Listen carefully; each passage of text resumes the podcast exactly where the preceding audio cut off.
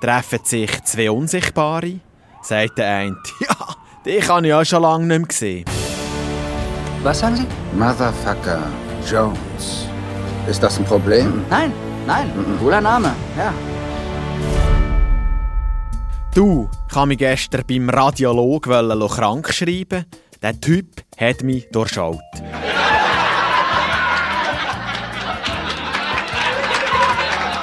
Ciao a tutti, come stai? Auch schon wieder KW3 Goppeloni, das ist Kollegessig und zum Jahresanfang wird ja wieder ein gefastet und auf das eine oder andere verzichtet.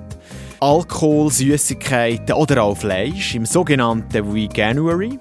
Schnell eine Frage, wieso laufen die Veganerinnen eigentlich immer barfuß rum?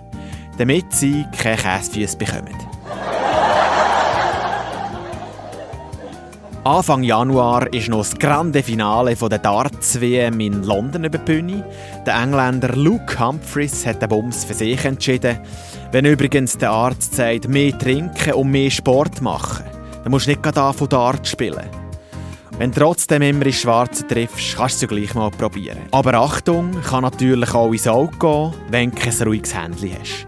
Einfach das Ziel nicht aus den Augen verlieren, weil wie heisst so schön, nur die Harten gehen darten.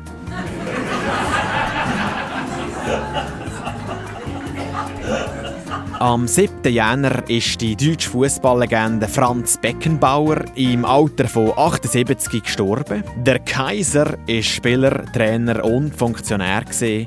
Wieso sind eigentlich Fußballer so eine grosse Gefahr für Strassenverkehr? Weil sie bei Rot immer gehen müssen.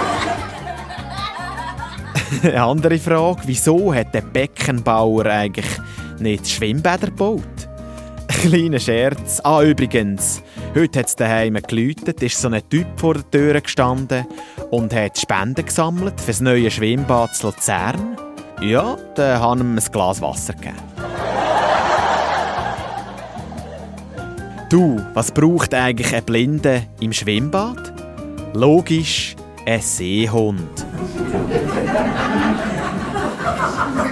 Breaking News aus Rom. Der Papst Franziskus ist seit langem wieder mal flachgelegt worden. Ist zwar nur eine Bronchitis gewesen, aber in seinem Alter darf man auch nicht mehr wählerisch sein. Sind wir ehrlich.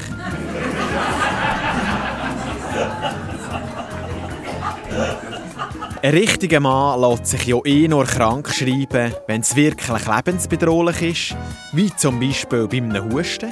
In dem Sinn, bleibt gesund und habt Sorge. Und für die, die noch nicht kennen, abonniert doch den Podcast, würde mich freuen.